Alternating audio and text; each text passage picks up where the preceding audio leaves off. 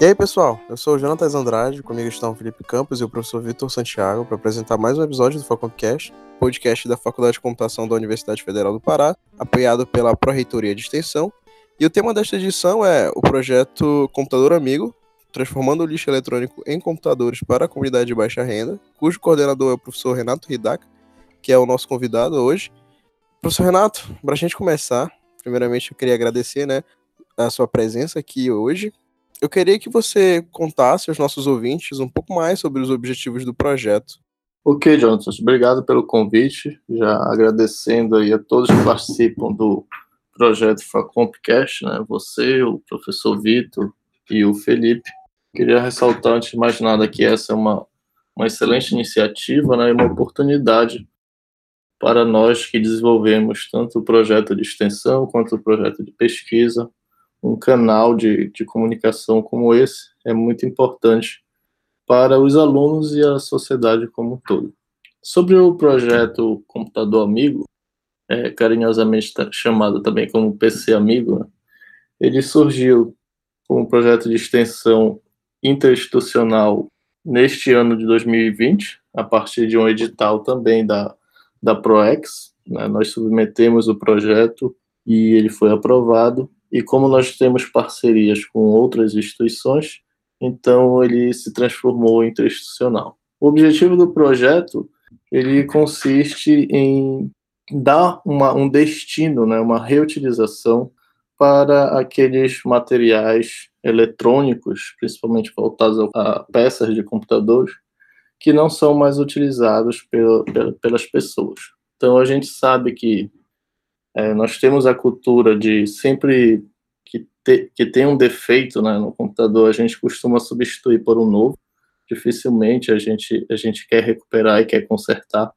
Então, toda vez que a gente compra um equipamento novo, a gente tem um problema do, do que fazer com aquele equipamento antigo. Né? Então, o projeto Computador Amigo ele tem como objetivo receber essas, essas doações daqueles equipamentos danificados ou não, né, que a pessoa queira se desfazer, e a gente utiliza esse, esse equipamento para tentar recuperar ou verificar o que ainda está em perfeito funcionamento e montar um novo computador para que esses computadores possam ser doados aí para, para a comunidade carente.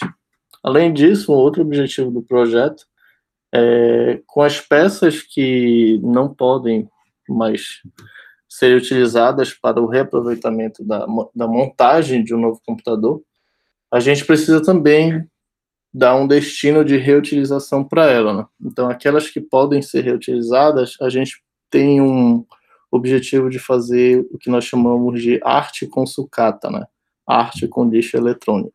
Então, a gente utiliza e tenta aguçar as inspirações dos alunos aí para fazer, por exemplo, miniaturas de robô, chaveiro, né, pequenas, pequenas inspirações aí utilizando essas peças que não poderiam mais ser aproveitadas para a montagem de um novo computador. Legal, Renato. É interessante ver como a responsabilidade ambiental das empresas né, pode ser promovida com essa parceria acadêmica. Mas eu acho que uma curiosidade também é a respeito de como as pessoas podem contribuir com o projeto, né? Como que elas podem doar esses equipamentos, é, e que tipo de equipamentos são aceitos, se eles puderem ajudar. Tem como você explicar um pouco mais sobre isso para a gente? Ok.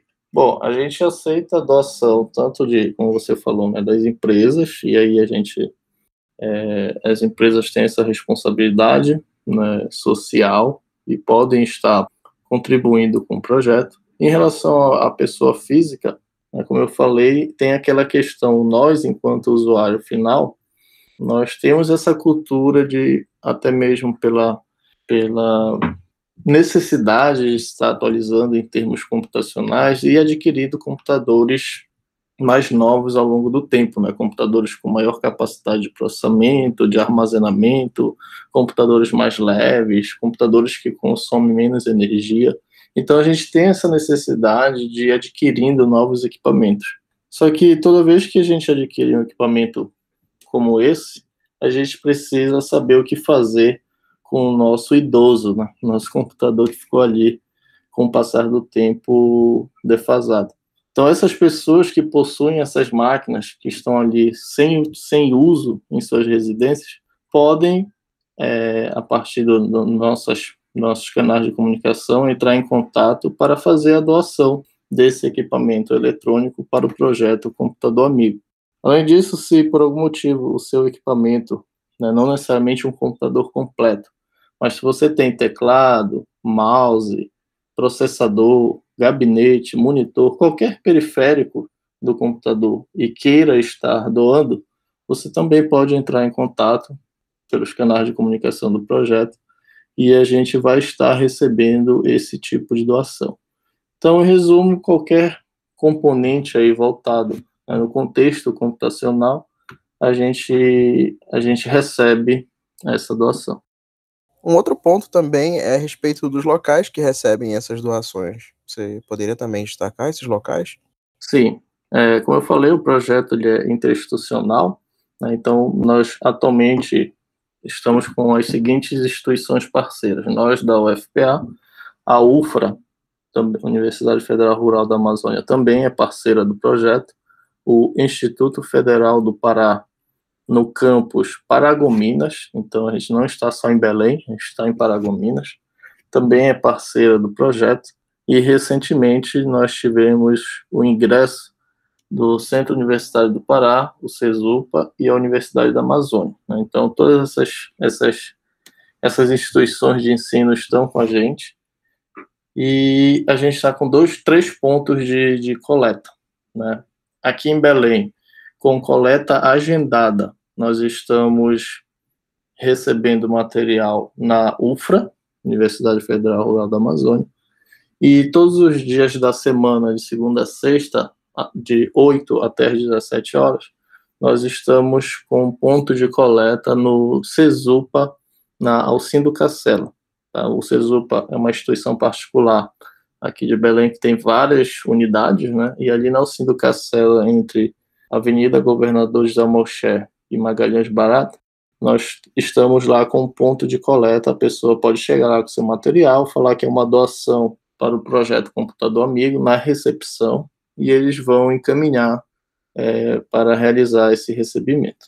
Ressaltando que nós não estamos com ponto de coleta na, na própria universidade, né, que é a sede da Universidade Federal do Pará, muito por conta também da pandemia e da reforma do, do nosso instituto, né? Como vocês sabem, a gente está ali no processo de reforma, é, não estamos tendo aula também, então, por esse motivo, a gente não está com ponto ainda dentro da universidade, mas temos esses dois pontos em Belém, e lá em Paragominas, nós também temos um ponto, né? o pessoal que quiser doar lá em Paragominas, no Instituto Federal do Pará, campus sede, eles também estão recebendo toda sexta-feira é, doação para o projeto Computador Amigo.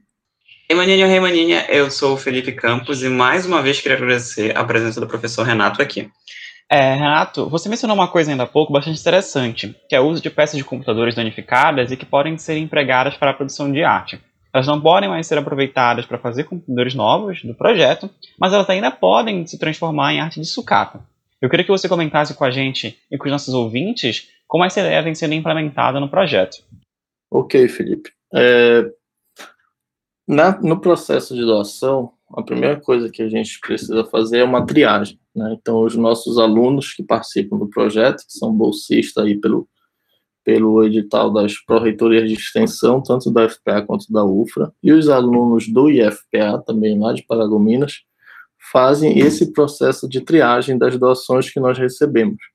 Então, nesse processo, eles têm que separar, e, a, e essa separação ela exige né, o teste dos componentes que foram doados. Então, eles precisam testar quais são os componentes que estão funcionando e que podem ser utilizados para montar um novo computador e quais são aqueles componentes que não estão mais funcionando, né, não estão mais no seu perfeito estado para essa finalidade. Esses que foram triados como não funcionando, né, aqueles que estão danificados, eles vão ser separados para justamente essa etapa do projeto que é a arte com o lixo eletrônico.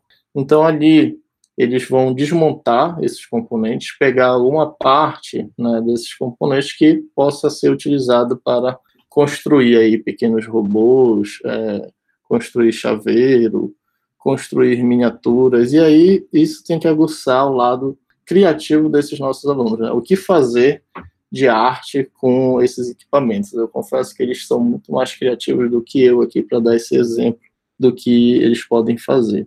Né? Na proposta inicial do projeto, a gente estava com a intenção de, inclusive, fazer parceria com cursos da universidade que trabalham com essa questão da, da arte, né?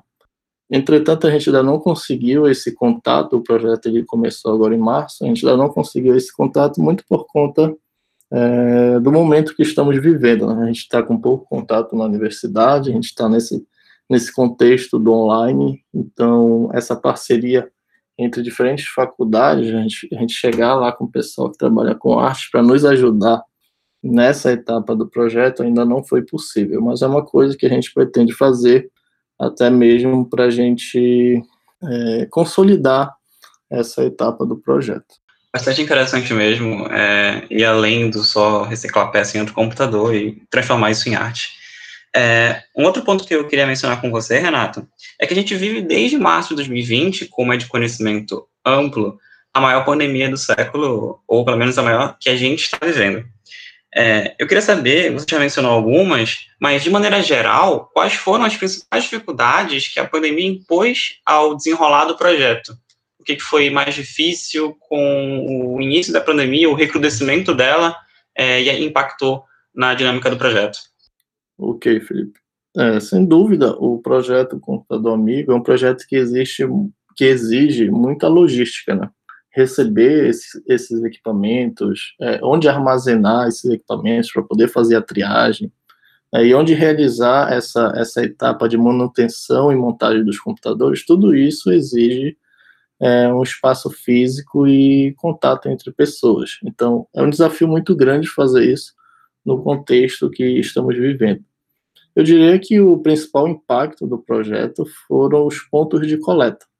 Como eu mencionei anteriormente, por conta da pandemia, nós ainda não temos um ponto de coleta na própria universidade, né, na própria UFPA. A gente conseguiu pontos de coleta com, com as instituições parceiras que participam do projeto. É, por esse motivo, o projeto ele está acontecendo, mas conseguir com que os alunos né, trabalhem é, diariamente no projeto para fazer essa triagem, para fazer essa manutenção, com a segurança necessária que o momento recomenda, é, a gente tem essa dificuldade. Então, mesmo com essas dificuldades, a gente está conseguindo fazer com que o projeto aconteça.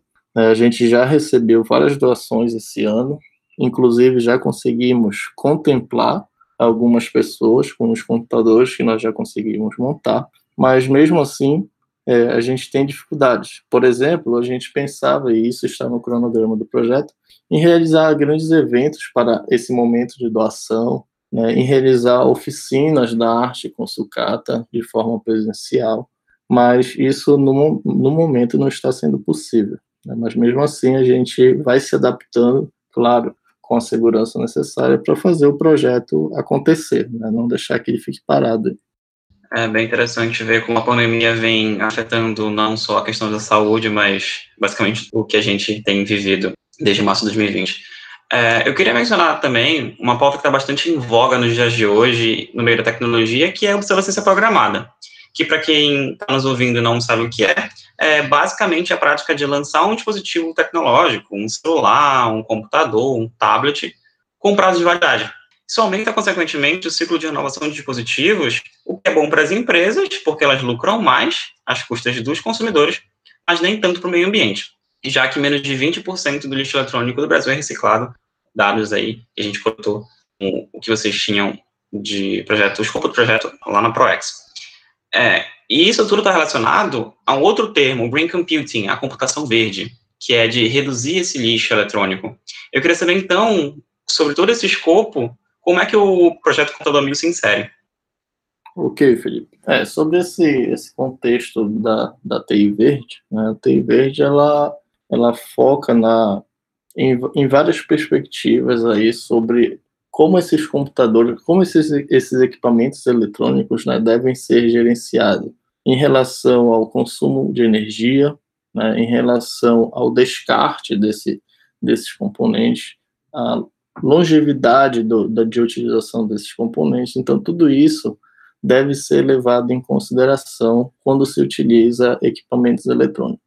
É, o projeto Computador Amigo ele está relacionado diretamente à longevidade desses equipamentos eletrônicos, uma vez que, como nós temos essa cultura de sempre ir adquirindo os equipamentos mais modernos, né, a gente precisa dar um destino para aquele equipamento ali que ficou obsoleto e que a gente não quer mais utilizar.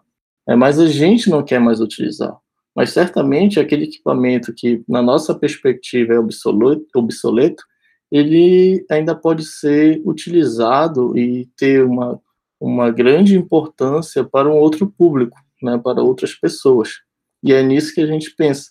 A gente pode dar uma reutilização para esses equipamentos para pessoas de baixa renda, que dificilmente teriam condições ou teria poder econômico para comprar um computador top de linha do mercado. Né? Então, pessoas, é, até mesmo alunos em condição de vulnerabilidade social, precisam de um equipamento como esse, que pode fazer toda a diferença na sua carreira, né, nos seus estudos. Então, gente, o, o projeto Computador Amigo tem esse objetivo.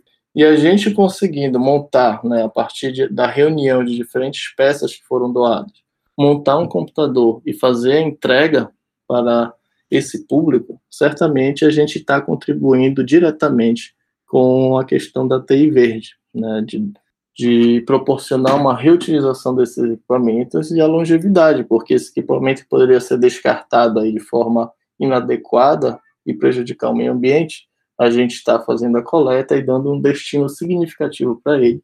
E por que não um destino para transformar a vida dessas pessoas, né? A partir do computador, uma janela de oportunidades se abrem e é isso que a gente pensa com o projeto.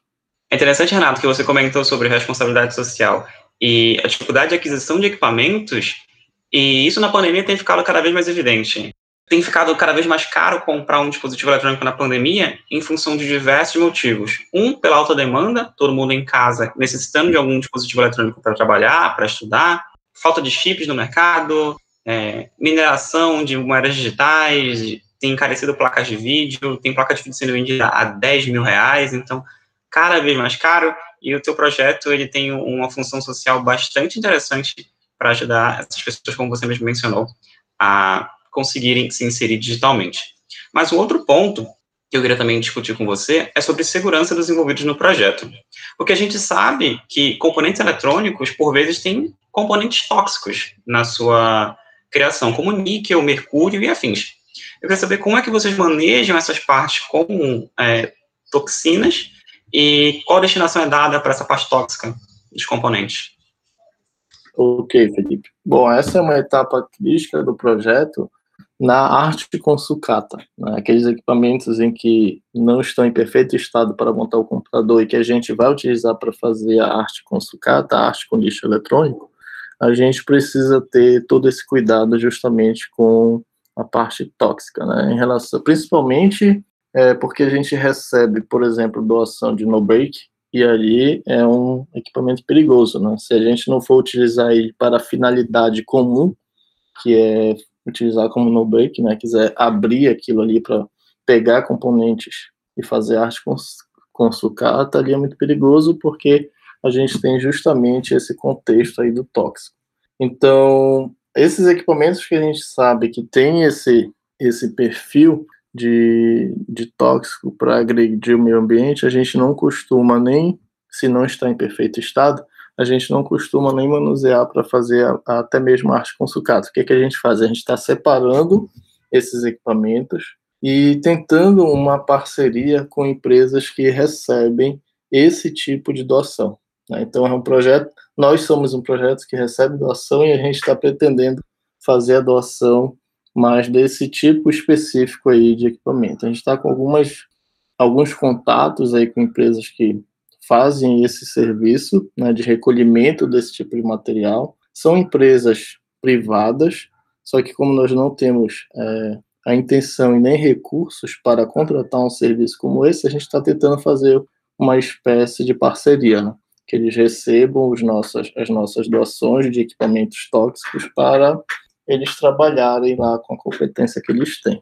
Então é dessa forma que a gente está gerenciando essa questão aí do, dos equipamentos que possuem essa característica.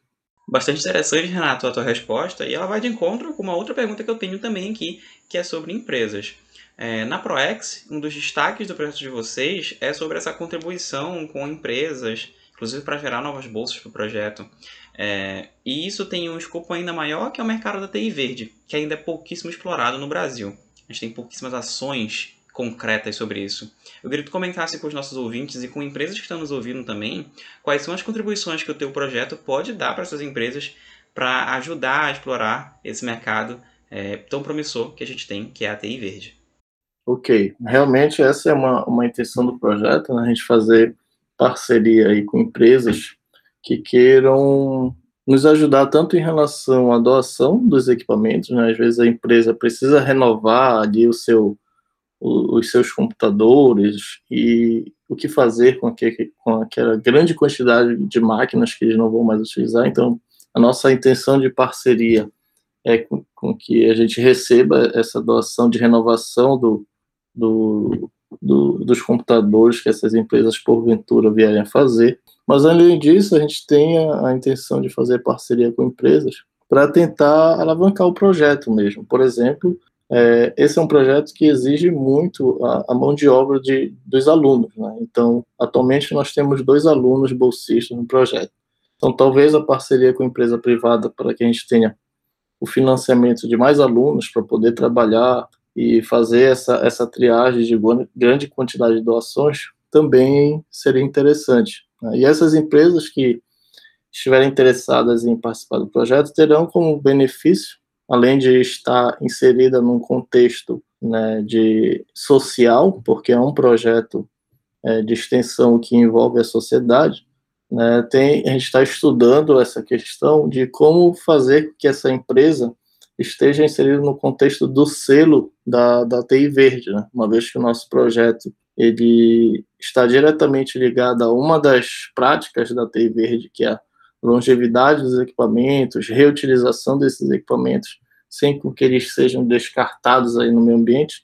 Então, as empresas que estiverem inseridas aí em parceria com o projeto poderão estar pleiteando uh, esse selo. E aí, uma vez que a gente consiga verificar como garantir esse selo para as empresas parceiras, elas terão uma série de benefícios. Né? Uma empresa que está inserida num contexto de projeto social de TI verde, uma empresa de tecnologia que tenha esse tipo de benefício, ter, terá benefícios econômicos aí de diminuição de impostos e uma série de questões. Então a gente está estudando como quais, quais são os benefícios das empresas que pretendem participar do projeto, né, para que a gente chegue, converse com eles. A gente já conversou, iniciou conversa com duas empresas, na verdade, e a pergunta que eles fizeram foi justamente essa. Né? Então, a gente está correndo atrás desse conhecimento para dizer quais são os benefícios e como atrair essa parceria.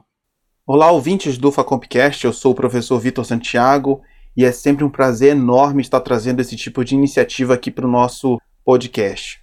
E seguindo em um âmbito mais amplo, eu tenho certeza que muitos dos nossos ouvintes devem ter aí algum smartphone ou equipamento eletrônico, né, encostado no, no fundo de uma gaveta. Então, para dar finalidade a esses celulares, por exemplo, eu encontrei aplicativos para monitoramento, né, usando as câmeras. Para computadores, uma sugestão comum é transformá-los em media center, né, como se fosse um servidor local de filmes. Por outro lado, há muita gente, inclusive do nosso curso, que precisa de um computador sem tanta capacidade de processamento mas que execute tarefas básicas e esse projeto viabiliza esse acesso. Renato, a respeito da distribuição desses aparelhos, queria que você contasse um pouco mais para a gente como é que ela é feita e de que forma as pessoas que estão aptas a receberem esses equipamentos são notificadas e selecionadas. Ok, Vitor. É, atualmente, é, a gente tem recebido pelo, pelo e-mail do projeto, né, várias histórias de vida e as pessoas contam várias histórias de vida para mostrar que precisam ser contemplados pela doação do, dos computadores do projeto PC Amigo.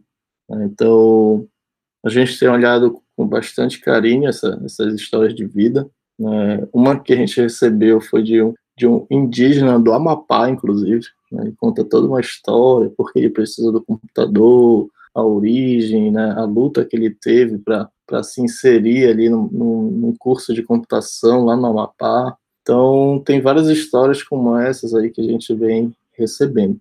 Então, a gente tenta fazer essa triagem para contemplar essas pessoas com, com vulnerabilidade. Só que para tentar organizar um pouco melhor, né, a gente está em fase de, de construção aí de um, de um formulário para que as pessoas interessadas em, em, receber a doação do projeto, né, receber o computador montado pelo projeto, possam estar se cadastrando. Né. Talvez até mesmo um outro projeto possa ser desenvolvimento de um, de um aplicativo para essa finalidade e quem sabe depois que a pessoa for doar, é, receber a doação, né, for contemplada, a gente conseguir mapear onde estão esses computadores doados. Né? Então, utilizar o GPS pelo aplicativo, a gente conseguir verificar e monitorar isso e depois verificar o que mudou na vida dessas pessoas, o que o computador amigo conseguiu transformar. Né? Então, são coisas para o futuro aí que a gente pretende é, estar fazendo com, com a continuação desse projeto. Atualmente está funcionando assim, a gente está recebendo os e-mails. E a nossa prioridade, na verdade, é, é conseguir contemplar os nossos alunos, né, os alunos da casa, que estejam em condição de vulnerabilidade social e que não tenham computador, principalmente nesse contexto remoto, né, que precisam estar utilizando o computador para estudar, né, acompanhar as aulas dos professores, realizar sua, suas atividades suas pesquisas. Então, a gente está com essa, com essa intenção. Além disso, o projeto ele tem uma parceria com outro projeto social, que é o projeto Ação, Ações Parceiros, que fica ali em Santa Bárbara, né, para quem é aqui de, de Belém, Santa Bárbara é aquele município que fica na estrada do Mosqueiro. Então ali tem um projeto social de um amigo meu, o Xavier, e ele trabalha ali com, com jovens com o Scratch, né? Então, para trabalhar com Scratch, eles precisam de computadores. Então, recentemente, como é um projeto social, a gente fez a doação para ele de 10 notebooks e ele está trabalhando lá com os, com os jovens em condição de vulnerabilidade para ensinar né, o Scratch, ensinar a questão da aprendizagem criativa, da computação para essas pessoas. Então, recentemente, a gente contemplou ele com 10, com 10 notebooks que a gente conseguiu receber e dar a manutenção devida para colocar em, funcion, em, funcion, em funcionamento. É, então a gente está nessa questão, a gente está formalizando um pouco mais esse processo das pessoas que vão ser contempladas. Atualmente é por e-mail, é por projetos sociais parceiros e futuramente nas próximas doações beneficiar os nossos alunos da casa. Renato, excelente iniciativa e é sempre muito bom saber que vocês olham para essas histórias das pessoas que precisam de um equipamento para prosseguir, né? para se especializar, para ter acesso à computação de alguma forma. Em março, a história de um paraense, o César Pauxis, ganhou destaque nas redes sociais, pois usava um celular para programar e estava pedindo ajuda para comprar um computador celular né, que fosse melhor, porque para variar o que estava usando tinha quebrado, segundo o artigo da BBC News Brasil. Bom, em março, né, se vocês forem procurar, ele foi contratado por uma grande empresa de pagamentos. Programar em celulares é mais complicado que em computadores, por conta da diferença de tamanho, né, da tela, dentre outras limitações. Mesmo assim, isso não tirou a motivação desse paraense. Renato, quanto às perspectivas futuras do projeto, há possibilidade de aliarmos ao seu projeto o interesse pela programação no sentido de incentivar mais pessoas para essa atividade? Ok, Vitor. É, sem dúvida, essa é uma, uma possibilidade muito forte né, no nosso projeto. Uma, uma filosofia que a gente segue por questões óbvias nessa doação é já doar o computador com o sistema operacional instalado e esse, esse sistema operacional é um sistema operacional de software livre, né? Então, a gente já tem alguma distribuição Linux ali já instalada para que as pessoas que sejam contempladas com, com o computador amigo, utilizem softwares livres e fujam da questão da pirataria, né? que a gente sabe que é algo que não deve ser praticado, é algo ilegal.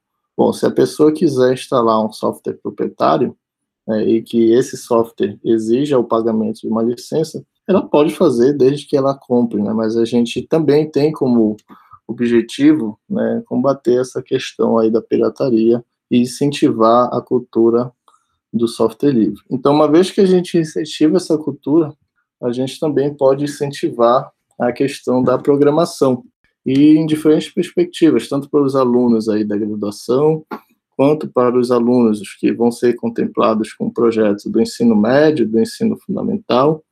Então, ter uma parceria de projetos, e a gente sabe que na universidade a gente tem projetos para o ensino da programação, né, tanto para nível superior quanto para nível médio fundamental, a gente está conversando com os coordenadores desse projeto para tentar né, sincronizar as coisas né, em relação à doação. É muito interessante, porque além da pessoa conseguir o, o hardware né, para estudar a questão da programação, a gente conseguir monitorar isso depois, verificar quais são as contribuições qualitativas que isso tiveram na vida desse, desses contemplados, é muito interessante. Então, isso pode, pode ser projeto, né, pode ser considerado um projeto futuro, a gente está entrando em contato com esses coordenadores para verificar como é que a gente pode fazer essa ideia acontecer. Bom, Renato, muito obrigado por tirar um tempinho para conversar com a gente. É sempre muito bom divulgar os projetos realizados na nossa faculdade. E sinta-se, né, já antecipadamente convidado para falar mais sobre o projeto, sobre né, os próximos passos, né, os resultados que vocês atingiram, contar mais história dessas pessoas para nós. Então fica aqui o nosso muito obrigado. Ok, eu, agradeço também a, a oportunidade, né, como eu falei no início, Facompcast é uma iniciativa é, ímpar na nossa faculdade, né, é a primeira vez que a gente está tendo essa oportunidade de divulgar os, as coisas que a gente faz, né, os nossos projetos, é, mostrar como isso pode refletir para a sociedade é sempre muito bom. Então, eu espero voltar futuramente para contar é, o que a gente fez, como a gente conseguiu contemplar essas pessoas e, quem sabe, como a gente conseguiu estabelecer a parceria com as empresas. Né? Então, esse é o nosso objetivo. Obrigado a todos. É isso, eu queria agradecer também a presença do professor Renato aí com a gente. E para quem quiser colaborar com o projeto, é só mandar um e-mail para pcamigoprojeto.gmail.com e você pode estar ajudando aí, caso queira fazer uma doação. Então é isso. Esse foi mais um episódio do Facompcast, o podcast da Faculdade de Computação da UFPA, para divulgar as nossas produções científicas, projetos para a comunidade e discussões sobre a carreira na área de computação. Novamente agradecendo ao Renato pela sua disposição de participar com a gente, e eu vejo vocês, nossos ouvintes, daqui a duas semanas em um novo episódio. Até mais!